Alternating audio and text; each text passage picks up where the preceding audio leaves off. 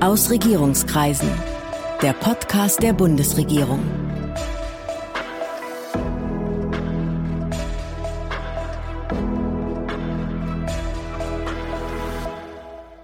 Hallo, willkommen zu Aus Regierungskreisen, dem Podcast der Bundesregierung. Ich bin Sven Siebert, ich bin Gastgeber dieses Podcasts und heute wollen wir uns hier über die Covid-Impfung von Kindern und Jugendlichen unterhalten. Dazu habe ich Rüdiger von Kries zu Gast. Er ist Kinderarzt und Epidemiologe und kommissarischer Leiter des Instituts für soziale Pädiatrie und Jugendmedizin der Ludwig-Maximilians-Universität in München. Und er ist seit über 20 Jahren Mitglied der Ständigen Impfkommission beim Robert Koch Institut. Guten Tag, Herr Professor. Ja, guten Tag, Herr Siebert. Herr von Kries, wir hatten in diesem Podcast schon den Vorsitzenden der STIKO zu Gast, Thomas Mertens, und auch den Präsidenten des Paul-Ehrlich-Instituts, Klaus Zichutek. Wir haben uns also schon eine ganze Menge mit der Zulassung und Sicherheit von Impfstoffen beschäftigt. Aber ich glaube, wir müssen trotzdem noch mal kurz erklären, welche Aufgaben eigentlich die STIKO hat und wie sich diese Aufgabe von der des Paul-Ehrlich-Instituts beziehungsweise von der Europäischen Agentur für die Zulassung von Arzneimitteln, der EMA, unterscheidet. Ich möchte gerne beginnen mit der deutschen Zulassungsbehörde. Ja. Die deutsche Zulassungsbehörde macht eine Aussage, schadet ein Impfstoff weniger, als dass er nutzt. Oder umgekehrt, nutzt er mehr, als dass er schadet. Dann kann er zugelassen werden. Dann kann er zugelassen werden. Im Prinzip trifft diese Entscheidung auch die EMA, wobei äh, die EMA eine etwas globalere Perspektive hat, nämlich die gesamte europäische Gemeinschaft im Auge hat. Also das war nicht unbedeutend im Zusammenhang mit der Entscheidung zu diesen AstraZeneca-Impfstoffen. In manchen Ländern gab es nur AstraZeneca-Impfstoffe und da wäre es fatal gewesen, die AstraZeneca-Impfstoffe völlig vor Markt zu nehmen. Insofern gehen diese Überlegungen in die Entscheidung der EMA ein. Die sind für die deutsche Zulassungsbehörde irrelevant, aber das sind Faktoren, die sicherlich auch eingehen in die Beurteilung, die die EMA trifft. Die Interessen der nationalen Länder, die dort vertreten werden. Genau, weil es muss für Rumänien genauso funktionieren wie für Irland oder Dänemark. Richtig, ja. So, und dann kommt die Aufgabe der STIKO. Und die STIKO hat die Aufgabe zu beurteilen, ob ein Impfstoff, der mehr nutzt, als dass er schadet, in einer bestimmten Situation sinnvoll ist. Dann gibt es einerseits die epidemiologische Situation. Ist die Erkrankung so häufig, dass es sich überhaupt lohnt zu impfen? Und wie häufig sind denn nun die Erkrankungsfälle und insbesondere die schweren Erkrankungsfälle im Vergleich zu möglichen Risikofaktoren? Und da muss die STIKO eine Balanceakt treffen zwischen, wie häufig sind die Erkrankungen in Deutschland, wie schwer verlaufen sie in Deutschland, wie ist das Risiko zu bewerten und was ist eine sinnvolle Balance zwischen Nutzen und Risiko. Wenn es klar ist, für die deutschen Patienten ist es sinnvoll und für die deutsche Gesundheitsfürsorge ist es sinnvoll, dann trifft die STIKO eine positive Entscheidung und wenn daran Zweifel bestehen, eben nicht. Genau, und jetzt haben wir eben die für viele etwas verwirrende und vielleicht auch verunsichernde Situation, dass der Impfstoff Comirnaty von BioNTech, Pfizer, zwar für Kinder ab 12 zugelassen ist, die STIKO aber diese Impfung nicht allgemein empfohlen hat. Und vielleicht können wir anhand dieses Beispiels jetzt mal erklären, wie dieser Konflikt zustande kommt. Nun, der Konflikt kommt dadurch zustande, dass wir unter Berücksichtigung der Schwere der Erkrankung in Deutschland, wofür wir sehr gute Daten haben, zu dem Schluss gekommen sind, dass die Erkrankung in der Regel doch recht milde verläuft und das Risiko für mögliche Nebenwirkungen schlicht nicht abschätzbar ist. Und dieses Risiko ist nicht abschätzbar. Das heißt, wir können nur Risiken beurteilen aufgrund der Zulassungsstudie, die eine Häufigkeit von mindestens 1 zu 100 haben. Und das ist der Knackpunkt, warum wir dies nicht machen können. Und der zeitliche Horizont der Zulassungsstudie ist eben zwei bis maximal drei Monate. Und wenn wir uns erinnern, die Probleme, die wir nach der Impfung gegen die Schweinegrippe gehabt haben, gerade bei Jugendlichen, da sind die Probleme zum Teil sehr viel später aufgetreten und diagnostiziert worden. Damals gab es seltene Fälle von Narkolepsie im Zusammenhang mit der Impfung. Gott sei Dank gab es seltene Fälle, weil wir wenig geimpft haben. Die Akzeptanz war ja ganz niedrig von dem Schweinegrippe-Impfstoff. Zurück zum Comirnaty-Impfstoff gegen Covid. Sie sagen, wir wissen nicht, wie sicher der Impfstoff bei Kindern ist. Aber die EMA hat den Impfstoff als sicher eingeschätzt und zugelassen. Eigentlich sagen Sie doch, das, was die da gemacht haben, die Datengrundlage, auf der die entschieden haben, die reicht uns nicht, oder? Richtig, die reicht uns nicht vor dem Hintergrund des Krankheitsgeschehens in Deutschland weil wir annehmen oder weil wir wissen, dass bei Kindern und Jugendlichen eben die Verläufe dieser Krankheit in der Regel eher milde sind. Richtig. Jetzt gibt es ja die Prognose, wer sich nicht impfen lässt, der wird früher oder später erkranken. Christian Drosten hat es ja beispielsweise gesagt. Und ich bin selber Vater von zwei Kindern, neun und dreizehn, und da kommt bei mir jetzt natürlich die Botschaft an, wenn du dein Kind nicht impfen lässt, wird es Covid bekommen. Zumal, wenn die allgemeine Vorsicht im Alltag und in der Schule nachlässt, so wie das jetzt wahrscheinlich schon ist und so wie es erwartungsgemäß über die nächsten Monate weitergehen wird. Diese Annahme, meine Kinder werden Covid früher oder später bekommen, wenn sie nicht geimpft sind, die ist doch eigentlich richtig, oder nicht? Die Annahme ist nicht falsch. Und wenn Sie jetzt sozusagen, wenn jetzt ein Vater, wenn Eltern wie ich zu Ihnen kommen und sagen, ich möchte das aber eigentlich nicht, sagen Sie dann, nimm das Risiko ruhig in Kauf oder was ist dann Ihr Rat?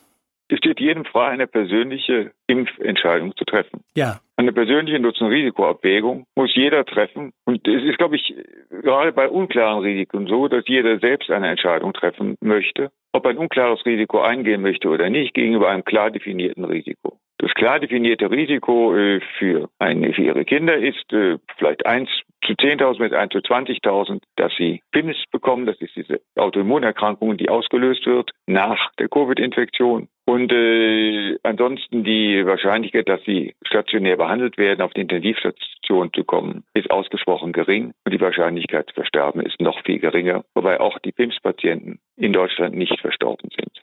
Und wenn Sie sagen, das möchte ich lieber, da möchte ich auf der sicheren Seite sein, oder ich möchte einfach, dass mein Kind etwas entspannter durch den Sommer gehen kann und mehr Kontakte haben kann, steht es jedem frei, eine individuelle Impfentscheidung zu treffen.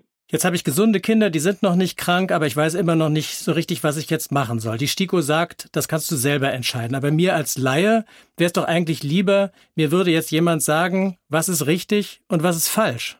Das kann ich äh, nachvollziehen, während andere Leute froh sind, dass sie nicht unter den Druck zu einer Entscheidung gesetzt werden. Es gibt ja Menschen, die durchaus zögerlich sind und äh, die auch froh sind, wenn sie äh, selbst in den Entscheidungsprozess einbezogen werden können. Es gibt unterschiedliche Menschen, die unterschiedliche Erwartungen haben. Was nun die Rolle des Kinderarztes angeht, der Kinderarzt kann und sollte sich über die Begründung der STIKO, die ja nun detailliert dokumentiert ist und auch in einer Zusammenfassung knapp lesbar bereitgestellt wird, informiert haben und sollte dann den äh, Auskunft erbittenden Patienten beziehungsweise deren Eltern entsprechend dessen informieren, was die STIKO geschrieben hat. Und wenn dann die Eltern die Entscheidung treffen, zusammen mit dem Kind, das Kind sollte geimpft werden, dann ist das völlig in Ordnung. Um nochmal auf die Wirkungsweise beziehungsweise auf die möglichen Nebenwirkungen des Impfstoffes zurückzukommen. Es gibt inzwischen weltweit hunderte Millionen Erwachsene, die mit dem Impfstoff von BioNTech Pfizer geimpft worden sind und zwar erfolgreich. Wieso sollte das eigentlich bei Kindern und Jugendlichen anders sein? Kinder sind keine Erwachsenen und Impfstoffspezifische Nebenwirkungen können sich in unterschiedlichen Lebensphasen unterschiedlich ausdrücken. Und äh, das wissen wir ganz gut von den Impfstoffen gegen Schweinegrippe. Und wir wissen eben auch von dem Comirnaty-Impfstoff, dass Myokarditiden insbesondere bei jüngeren Männern aufgetreten sind und dort je jünger, desto häufiger. Myokarditiden müssen wir ganz kurz erklären. Das sind Entzündungen des Herzens bzw. des Herzbeutels. Das sind Entzündungen des Herzens, äh, die dazu führen, dass Herzmuskelgewebe kaputt geht. Ja. Dann bleibt ein bisschen Narbe übrig. Wir alle haben ein hoffentlich ein gut durchtrainiertes Herz, sodass ein bisschen Myokarditis uns nichts macht. Den allermeisten. Aber es gibt Menschen, äh, bei denen der Entzündungsprozess eben ausgeprägter ist. Und wenn man Pech hat, hat man am Ende der Myokarditis eine ausgeprägte Herzinsuffizienz, eine Unterfunktion der Pumpfunktion des Herzens und kann deshalb nicht mehr sich normal belasten. Also ich mache das immer in, in klarem Deutsch. Ja. Myokarditis heißt, es kommt zu einer Entzündung der Herzmuskelzellen. Die Folge der Entzündung der Herzmuskelzellen ist der Untergang der betreffenden Herzmuskelzellen. Herzmuskelzellen können sich nicht regenerieren. Wenn die Zellen einmal kaputt sind, können sie nicht wiederhergestellt werden. Und die entscheidende Frage ist, wie viele Herzmuskelzellen sind durch die Entzündung kaputt gegangen? Wenn das viele sind, dann kann es dazu führen, dass das Herz seine normale Pumpleistung, insbesondere in Belastungssituationen, nicht mehr leisten kann. Und wenn es ganz schwer ist, kann es eben so schlecht sein, dass die Kinder eine Herztransplantation brauchen. Das ist extrem selten, aber das ist etwas, wozu wir zurzeit einfach noch zu wenig wissen. Es gibt Berichte über diese Myokarditiden, also diese Herzentzündung, und man weiß aber noch nicht genau, ob die eigentlich ursächlich mit der Impfung zusammenhängen? Das sind zwei Dinge. Das ist, das ist eine Seite, eine Frage ist, gibt es einen Zusammenhang? Und um die Frage eines möglichen Kausalzusammenhangs zu äh, beurteilen, steht man immer vor der Frage, was ist temporale Assoziation und was ist kausale Assoziation. Ja, also das heißt, trifft es nur zufällig zusammen und das andere ist es, ist es kausal bedingt. Und für die Sicherheit bezüglich der Kausalität gibt es so etwa drei Stufen. Die erste Stufe ist, wir haben ein Signal. Diese Komplikation ist bei geimpften Leuten signifikant häufiger aufgetreten als bei nicht geimpften Leuten der gleichen Altersgruppe. Das ist das, soweit sind wir. Also ein Signal gibt es ohne jeden Zweifel für Myokarditis. Die Frage ist, wie relevant ist dieses Signal? Also wie relevant sind diese Myokarditiden für die Betroffenen und wie häufig ist es denn? Und da sind wir noch nicht so weit, wie wir eigentlich sein sollten. Und wir wissen auch nicht so genau, was passiert, wenn man eine größere Zahl von Jugendlichen impft. Aber dazu werden Erfahrungen gesammelt und wenn diese Erfahrungen gesammelt worden sind und es dann klare Daten gibt, die belegen, dass es keine Komplikationen nach der Comirnaty-Impfung gegeben hat, dann äh, sind die Karten neu gemischt. In den USA sind ja schon sehr viele Kinder und Jugendliche nach der dortigen Zulassung mit diesem Impfstoff geimpft worden. Was gibt es da für Informationen und warum lässt sich das nicht einfach auf Deutschland übertragen? Oder anders gesagt, wann geben uns die amerikanischen Erfahrungen Sicherheit, ob das gut funktioniert oder nicht? Da sind zwei Dinge nötig. Das eine ist, äh, eine gewisse Beobachtungszeit muss gewährleistet sein. Und üblicherweise treten die Herzmuskelentzündungen in einem relativ kurzen Zeitfenster nach der Impfung auf. Also die hätten diagnostiziert werden können, aber die müssen aufgearbeitet werden. Und wir müssen sicher sein, dass die Systeme der Erfassung funktionieren. Und hierzu braucht es einfach Zeit. Nach äh, vier, fünf Wochen kann man nicht sicher sein, dass man alle Daten gesammelt hat. Und insbesondere sollten wir sicher sein, dass die Erfassungssysteme wirklich funktioniert haben. Es ist immer sicher zu wissen, dass eine rein zufällige Assoziation auch mit der Häufigkeit erfasst wird, mit der sie zu erwarten ist. Das heißt, man muss sich sicher sein, dass das System auch funktioniert hat. Das heißt, die Daten müssen abschließend publiziert werden. Es muss bewertet werden, die Qualität des Erfassungssystems. Und wenn dies vorliegt, kann man Entwarnung geben oder nicht. Um das zu verstehen, ich habe eine Million Kinder. Da kommt normalerweise eine bestimmte Zahl von diesen Herzentzündungen vor. Wenn ich jetzt die geimpften Kinder untersuche und ich stelle fest, da kommen weniger dieser Fälle vor als normalerweise, dann kann ich nicht sicher sein, ob die amerikanischen Ärzte diese Fälle wirklich sorgfältig registrieren. Sie haben völlig recht. Genau das war eben etwas, was uns auch Sorge gemacht hat. Nach dem Auftreten von Thrombosen, Venusvenenthrombosen, hatten die amerikanischen Kollegen nicht eine einzige Meldung von solchen Sinusvenenthrombosen nach Comirnaty. Rein statistisch hätten sie mindestens 20 haben müssen. Und wenn, wenn man da nicht sicher ist, dass das System so funktioniert, wie es funktionieren sollte, äh, dann äh, muss man äh, zurückhaltend sein. Die Kollegen in Amerika bemühen sich genauso wie wir uns bemühen. Äh, nun, was die Thrombose anging, ist das in Deutschland exzellent gelaufen. Ein, äh, ein, ein Chapeau an das äh, PI. Und aber wie das nun in äh, den USA jetzt laufen wird, das muss man sich halt ansehen. Und das kann man nicht äh, nach den ersten Millionen äh, beurteilen, denn Millionen geimpft heißt nicht Millionen nachbeobachtet und das heißt nicht eine Million qualifiziert, erfasst und aufgearbeitet. Für eine Impfung spielen ja nicht nur diese medizinischen Kriterien eine Rolle, sondern auch soziale und psychologische. Sie hatten das ja vorhin schon einmal angedeutet. Wir sind äh, über die vergangenen Monate und die vergangenen anderthalb Jahre ja sozusagen sehr stark auch gesellschaftlich in unseren Freiheiten eingeschränkt worden, um mit dieser Pandemie klarzukommen. Mit der Impfung verbindet sich ja auch die Hoffnung, dass Kinder und Jugendliche wieder in ein normales, unbeschwertes Leben zurückkehren können. Haben Sie das bei Ihrer Abwägung der verschiedenen Risiken und Nutzen auch berücksichtigt? Wir haben uns überlegt, ob dies ein Kriterium sein darf. Die Limitationen, die äh, den Kindern auferlegt worden sind, sind ja äh, den Kindern auferlegt worden von äh, einer fürsorglichen Politik die hierbei nicht nur das Interesse der Kinder im Auge hatte, vielleicht am allerwenigsten das Interesse der Kinder im Auge hatte, sondern äh, das Interesse der Gesamtbevölkerung im Auge hatte. Die Kinder durften sich nicht infizieren, damit sie die Erwachsenen nicht infizieren. Das war der Hauptgrund. Ja, dass sie zum Beispiel ihre Großeltern nicht infizieren, die sehr, sehr, sehr gefährdet waren. Genau. Und das können sie jetzt nicht mehr, weil die Großeltern alle geimpft sind. Ja. bleibt die Frage, wie ist das mit ihren Eltern? Naja, also die Eltern äh, sollten sich schon, die Eltern sollten schon geimpft sein, damit sie die nicht infizieren in Zukunft. Und das sollte äh, gewährleistet sein. Aber die Frage ist, müssen die Kinder geimpft werden mit einem nicht abschätzbaren Risiko, damit ihre Eltern geschützt werden, die sehr viel effektiver geschützt werden können, wenn sie selber geimpft werden? Das ist sicherlich nicht gerechtfertigt. Die Eltern können äh, sich ganz spezifisch schützen lassen. Der Impfstoff wird ja in Kürze in ausreichender Menge zur Verfügung stehen. Und dann sollen die Eltern sich impfen lassen. Und wenn wir dann äh, am Ende noch äh, Impfstoffe zur Verfügung haben, dann kann man auch darüber nachdenken, die Kinder zu impfen, sofern sich bis dahin die Frage der äh, potenziellen, der möglichen Nebenwirkungen geklärt hat.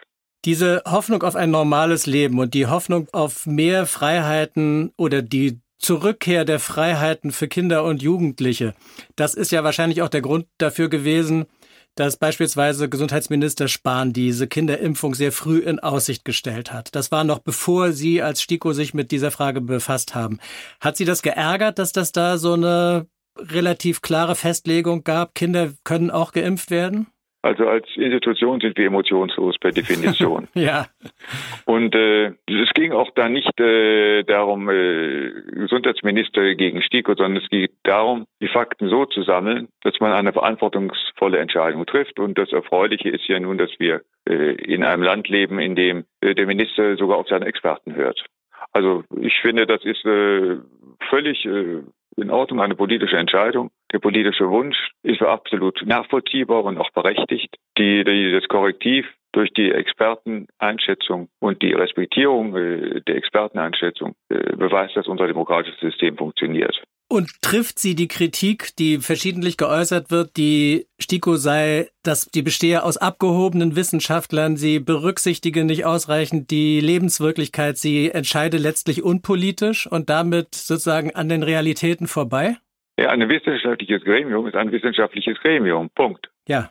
Wir sind kein politisches Gremium, wir sind also nicht unseren Wählern verpflichtet. Ja, wir sind auch nicht der Bundesregierung verpflichtet, äh, die Mitglieder benennt. Also wir sind einschließlich äh, dem verpflichtet, was wir als richtig erkennen. Ob wir immer alles als richtig erkennen, das äh, können wir hoffen. Wir bemühen uns, das zu tun. Wir machen aber den Entscheidungsprozess so transparent, dass jeder nachprüfen kann, an welcher Stelle wir möglicherweise einen Fehler gemacht haben oder auch nicht. Also genau genommen, eine politische Empfehlung abzugeben, das entspricht ja gar nicht Ihrer Aufgabe.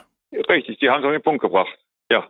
Der Impfstoff ist ja zugelassen und er wird von Ihnen auch eingeschränkt empfohlen, nämlich für bestimmte Gruppen. Welchen Kindern und Jugendlichen wird die Impfung denn jetzt empfohlen? Es wird den Kindern empfohlen, die ein besonderes Risiko für eine schwere Erkrankung haben. Dies ist logisch, denn wenn das Risiko für die Erkrankung schwerer ist, dann kann man auch ein unklares Risiko leichter in Kauf nehmen. Dies ist der Grund, warum es derzeit eine definierte Empfehlung für Risikopatienten gibt. Wer sind nun diese Risikopatienten? Wer diese Risikopatienten sind, wissen wir aus einer detaillierten Analyse der Erkrankungen in Deutschland, der Erkrankungen in Deutschland, die zu einer stationären Aufnahme geführt haben. Und anhand dieser Fälle, die sehr genau aufgearbeitet worden sind, wissen wir, welche Grundkrankheiten treten besonders häufig auf bei Kindern mit einem schweren Verlauf. Und für diese Kinder, und die Liste reicht von Adipositas bis zu schwere normale Erkrankungen. Für diese Kinder wird derzeit eine Impfempfehlung gegeben, die für diese Kinder spezifisch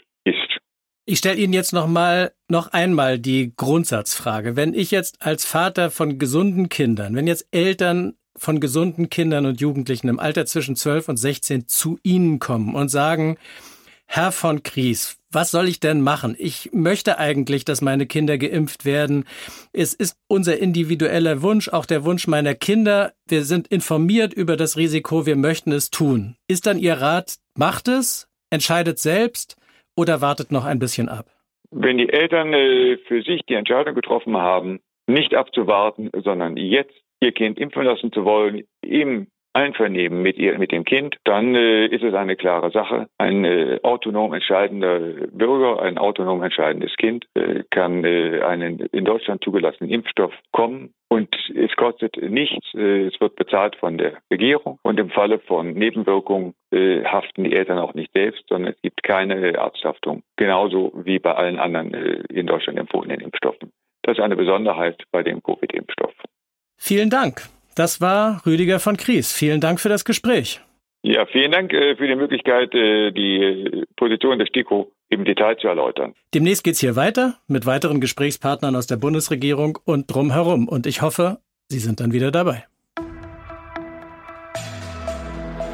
Das war Aus Regierungskreisen, der Podcast der Bundesregierung. Mehr Informationen zur Politik der Bundesregierung finden Sie auf bundesregierung.de und auf unseren Social-Media-Kanälen.